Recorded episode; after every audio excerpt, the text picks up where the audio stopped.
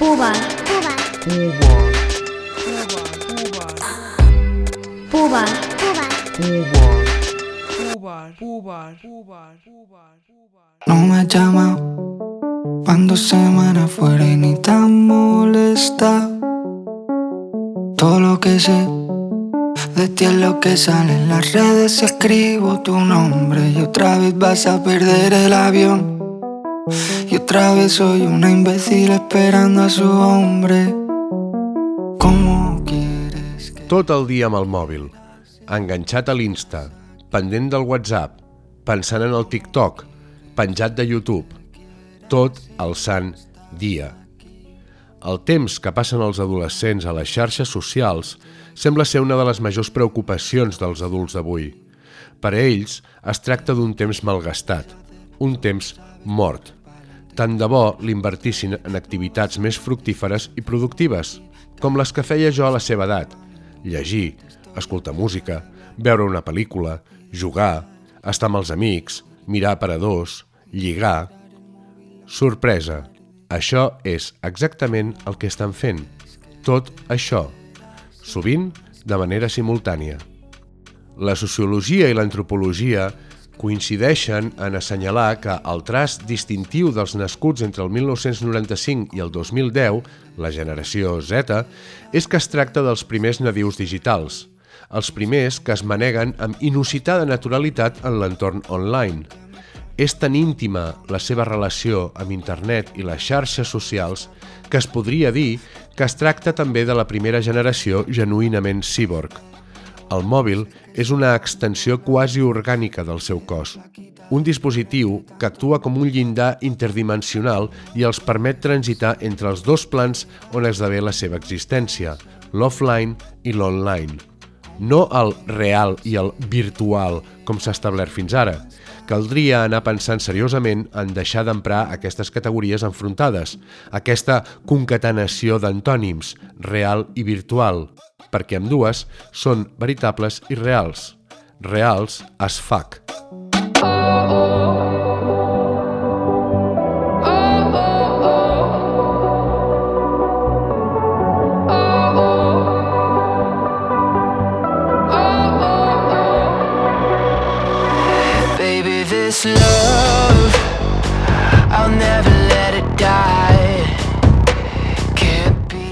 Avui dia ja és una obvietat que la relació entre l'offline i l'online és bidireccional. L'un afecta l'altre i viceversa. El que succeeix en el món material alimenta el contingut digital i la discussió que aquest contingut genera a les xarxes redunda en l'offline, sovint a l'inrevés. El concepte de realitat augmentada s'utilitza habitualment per descriure la visualització, a través d'un dispositiu electrònic i en temps real, d'allò que ens envolta amb gràfics i dades superposades, com la mirada de Terminator, quan el robot assassí observa a una víctima potencial i en el seu ull display apareixen indicats els punts febles, les possibles trajectòries de la seva resposta o el tipus d'armament, incloent marca, calibre i munició disponible, que amaga el pobre desgraciat condemnat a ser pulveritzat. D'una manera menys espectacular i vistosa, però amb unes ressonàncies molt més profundes i decisives en la nostra existència, realitat augmentada és també allò que vivim quan la dimensió digital és present i condiciona en el pla offline els nostres comportaments socials, els nostres hàbits de consum i fins i tot el nostre pensament polític, i viceversa. Quan les nostres dues vides, la que esdevé a internet i la que esdevé fora d'ell, es fusionen en una sola, quan es converteixen en dues cares de la mateixa moneda.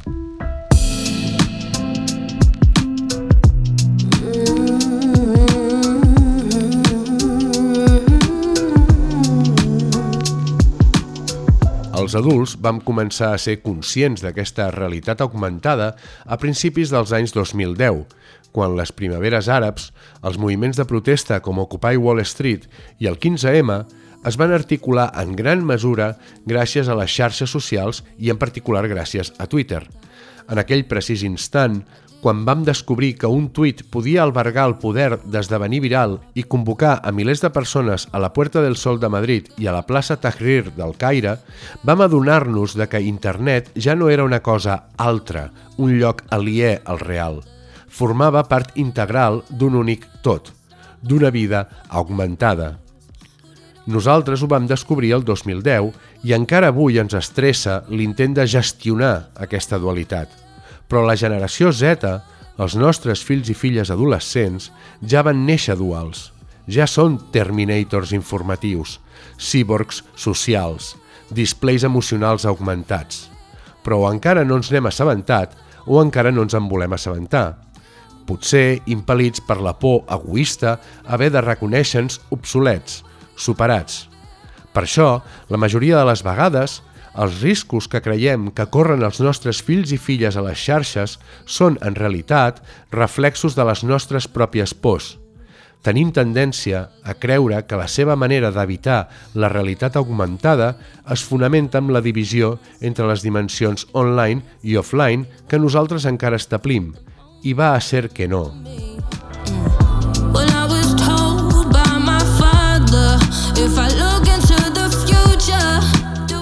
Fem un experiment. Vegem quins resultats obté la cerca combinada dels termes xarxes socials i adolescents a Google. A la primera pàgina trobem aquests titulars. Com afecta l'ús de les xarxes socials als adolescents? Els riscos de les xarxes socials en la salut mental dels adolescents. Quina és la xarxa social més popular entre els adolescents? Problemàtiques de les xarxes socials en adolescents. Xarxes socials i adolescència. Oportunitat o perill. Por, alarma, desconeixement, incomprensió. El subtítol d'un d'aquests articles, per cortesia de la secció d'educació del diari ABC, sintetitza perfectament la projecció del pànic adult en el suposat comportament online dels adolescents. Diu així, amb la seva innocència i ignorància, els adolescents es registren a les xarxes socials sense saber el que s'arrisquen publicant la seva intimitat. L'autor parteix d'un axioma fàcilment rebatible. Els nanos són innocents i ignorants. Encara pitjor, es registren a les xarxes socials sense saber el que s'arrisquen. I, evidentment, la cirereta, publicant la seva intimitat. Anem a pams.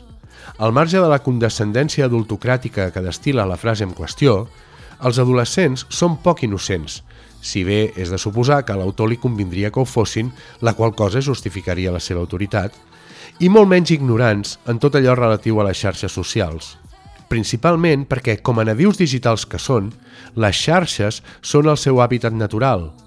Per molts d'ells, de fet, les xarxes ja existien abans que naixessin, no han estat desplaçats a elles ni obligats a adaptar-se a unes dinàmiques diferents a d'altres prèviament apreses, com és el cas dels seus pares.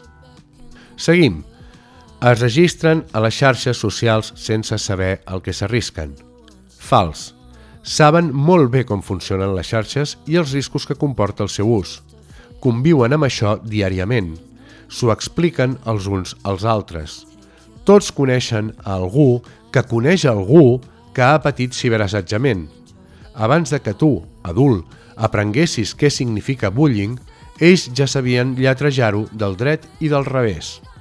Les xarxes, en gran manera, s'aprenen com antigament s'aprenia què era el sexe oral o com es lia un porro, pel boca a orella, a través del relat de l'experiència. Cap acompanyament adult, per molt positiu i recomanable que pugui ser, que ho és, podrà anar mai per davant de l'àgora teenager. I una última fal·làcia, publicant la seva intimitat. Tornem al punt d'inici. Els joves són innocents i ignorants i no tenen la capacitat de destriar el grau d'exposició de la seva vida que filtren en les xarxes. Ans al contrari, en general són tremendament acurats amb el que publiquen. Fins i tot tracten amb extremada minuciositat qüestions com quan i a on publicar-ho. El post la story, el tweet o el TikTok no són gestos espontanis ni impulsius. Responen a una estratègia ben planificada. En tot moment, contemplen el ventall de reaccions potencials que els seus continguts poden generar. perquè estan construint la mirada dels altres cap a si mateixos, com sempre han fet els adolescents. Me la suda que tinguis més likes i que tiris fotos a llocs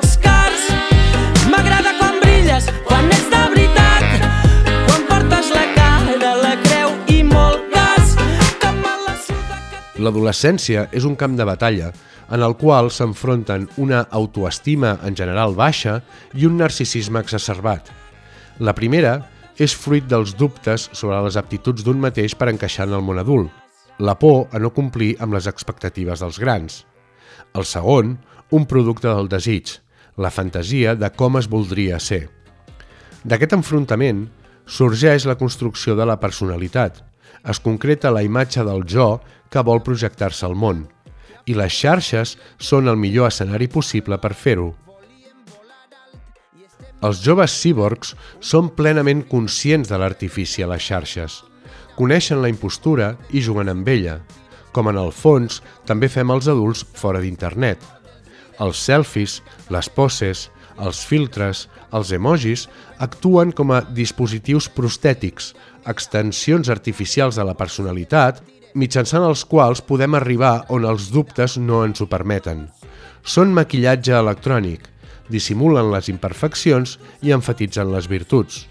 Són els tacons que ens fan semblar més alts, el tint que ens fa semblar més joves, la samarreta que ens fa semblar més prims. Si un adult inverteix tants diners en semblar més alt, més jove i més prim, com no han d'invertir ells l'únic capital de què disposen amb abundància, el temps? quan tens 15 anys, quin projecte mereix més atenció que el dissenyar-se a un mateix?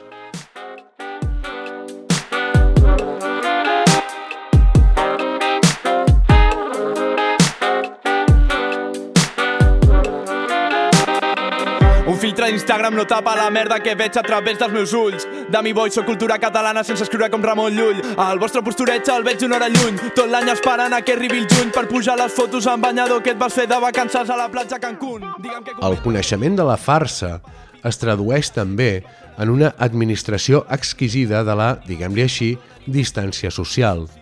Un error força comú dels adults és pensar que a la sociabilitat online no existeixen filtres, que les estructures horitzontals de distribució de la informació i l'opinió pròpies de les xarxes s'apliquen amb la mateixa lleugeresa en l'àmbit relacional, que de la mateixa manera que qualsevol pot dir el que vulgui, també pot dir-ho a qui vulgui, com i quan vulgui. I això és un gran error. La generació Z jerarquitza el seu tracte amb els altres, imposa límits i categoritza la resta d'usuaris. És meticulosa a l'hora de concedir accés a la seva vida. També en l'online saben distingir i delimitar amb claredat l'esfera d'allò que és públic i la d'allò que és privat. Els desconeguts els mantenen com a espectadors silenciats. Els coneguts dels seus coneguts pot ser que els permetin interactuar de tant en quant. I davant de reaccions indesitjades, empren el bloqueig o la denúncia sense gaires miraments. Sovint, fins i tot, categoritzen la seva vida. Una altra sorpresa. Segurament, el compte d'Instagram de la teva filla que segueixes no és l'únic compte d'Instagram de la teva filla. És més que possible que en tingui un altre que només poden veure els que li són més propers, les seves amigues més íntimes, els seus amants. És el seu espai privat, la seva habitació i el seu diari digital. I tu no hi ets benvingut.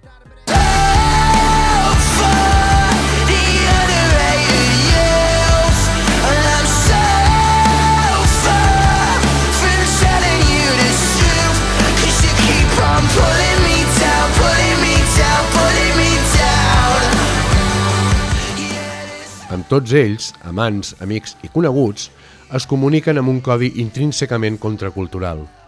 L'impuls contracultural, com s'explica en el podcast d'aquesta mateixa sèrie titulat Generació, és una pulsió emancipatòria inherent a l'adolescència.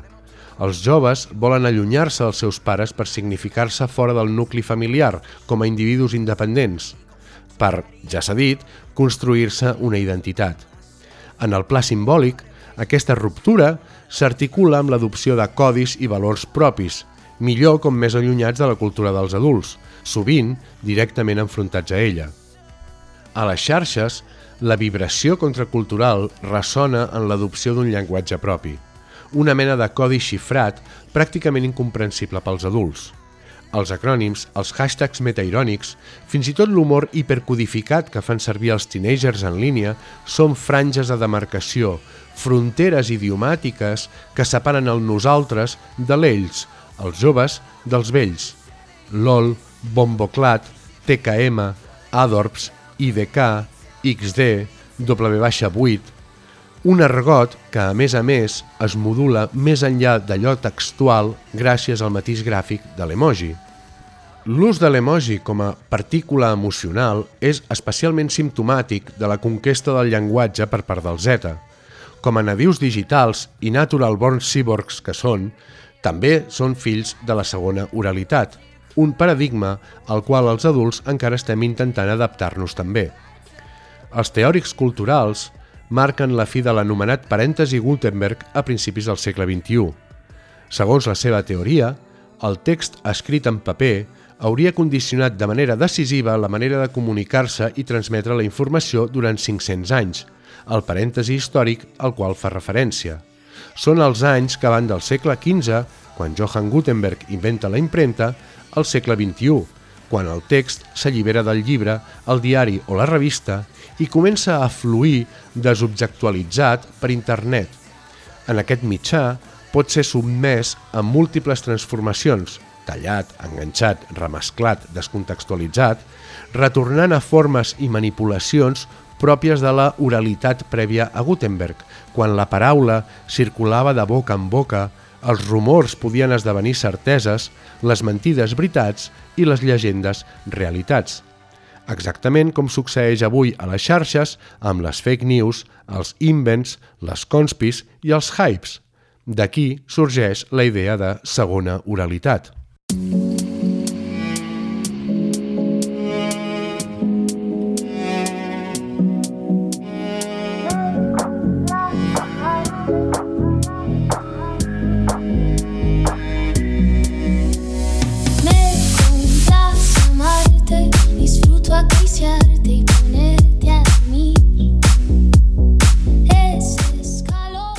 Una de les particularitats del text en la segona oralitat, el text online, és que pot ser modulat amb elements no textuals, com els emojis, aquestes caretes que expressen l'àmplia gamma de sentiments que van de l'amor, careta amb cors als ulls, a l'empipamenta, careta enrugida per la indignació, de la tristesa, careta plorant, a la picardia, careta de dimoni amb somriure malèvol.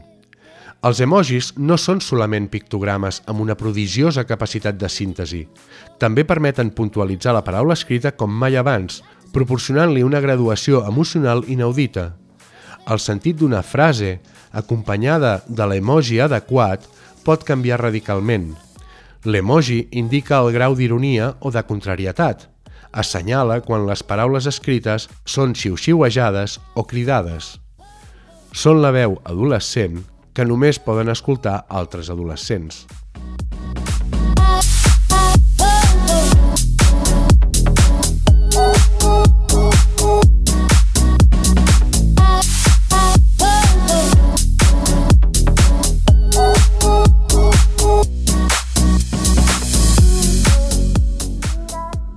En un món on l'espai fora de línia que poden ocupar i fer-se seu els adolescents cada dia es desdibuixa més, en el qual reconeixes com a jove i articular una contracultura que hi contribueixi resulta cada vegada més complicat, la dimensió online es revela com l'últim lloc on els teenagers poden exercir una certa sobirania sobre la realitat, on juguen amb avantatge, un espai on els adults caminen a les palpentes, confusos i desorientats, un regne que encara pot ser conquerit. Per què els joves prefereixen moltes vegades viure a internet abans que en allò que els seus pares consideren real? Perquè no és país per vells. Puba. Puba. Puba. Puba. Puba. Puba. Puba. Puba. Puba. Uber, Uber, Uber,